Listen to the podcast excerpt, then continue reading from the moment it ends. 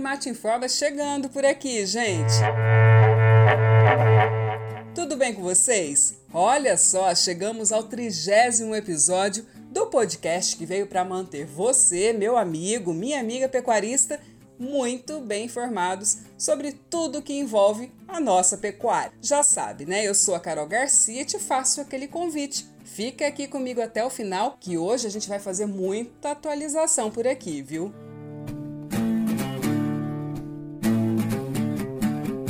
E para começar, temos novidades sobre o plano emergencial de recuperação da pecuária pantaneira. É que na última quinta-feira, dia 3 de dezembro, foi realizada uma reunião por parte do Sindicato Rural de Poconé e o consultor técnico da Acrimate, o Amado de Oliveira, apresentou as ações desse plano. Vamos ouvir então um pouquinho sobre como foi esse encontro e quais são essas ações.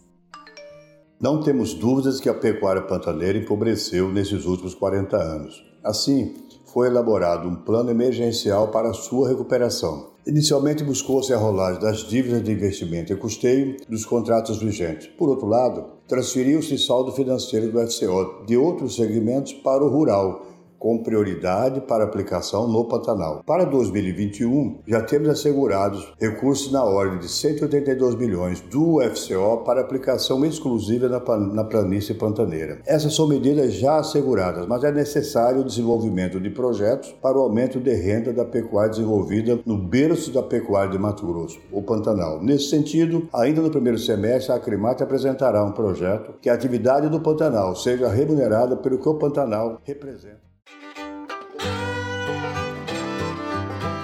Agora vamos dar continuidade a um tema muito importante: os custos de produção. Nós temos abordado esse assunto por sistemas e hoje vamos falar da recria e engorda, tudo com base nas análises que vem sendo feitas pelo Instituto Mato Grossense de Economia Agropecuária, o IMEA. Em Mato Grosso, o custo operacional total da recria engorda apresentou a maior alta entre os três sistemas de produção no terceiro trimestre de 2020. No comparativo anual, esse aumento foi de aproximadamente 26%, uma média aí de 172 reais por arroba. Já no comparativo com o segundo trimestre de 2020, os três principais aumentos foram nos itens aquisição de animais, impostos e taxas e o gasto com financiamento. Olha só, não acabou não, e na próxima semana a gente vai falar sobre os custos de produção no ciclo completo. Fica ligado então, hein?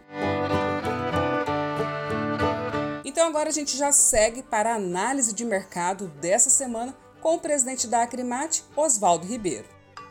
Olá, meus amigos. O mercado interno do boi mostra uma tendência de queda nesses últimos dias, em decorrência da pressão exercida pelos frigoríficos e a chegada dos bois de confinamento. Os frigoríficos, conforme nos disseram, também se sentem pressionados pela redução da oferta de animais, pela falta de chuvas ainda e pelo preço praticado no varejo, que tem se mantido em patamares ainda altos. Acreditamos que na segunda quinzena de dezembro com a proximidade das festas de final do ano, a chegada do 13º e o aumento do consumo, esses preços da roupa podem sofrer uma variação para cima. O que sempre recomendamos é que o produtor faça suas contas levando em consideração os preços da reposição, dos seus insumos, enfim, do seu custo por arroba, que é fundamental. Na dúvida, venda parte de sua produção e espere melhor oportunidade. Com relação ao mercado externo, as vendas ainda continuam fortes e isso deve ficar até quase o final do ano. Com o dólar menos valorizado nesses dias, vai haver uma redução da margem de lucro para os frigoríficos, mas o país ainda continua firme nas exportações. Um abraço.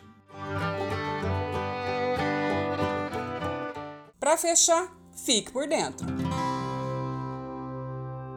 Atenção pecuarista! A campanha de vacinação contra a febre aftosa de bovinos e bubalinos foi prorrogada até o dia 10 de dezembro, quinta-feira que vem, viu? A comunicação da vacinação deverá ser feita também até o dia 10, por e-mail ou presencialmente nos escritórios do INDEA aqui no estado. Lembrando que para as propriedades localizadas no Baixo Pantanal, a vacinação e comunicação seguem até o dia 15 de dezembro.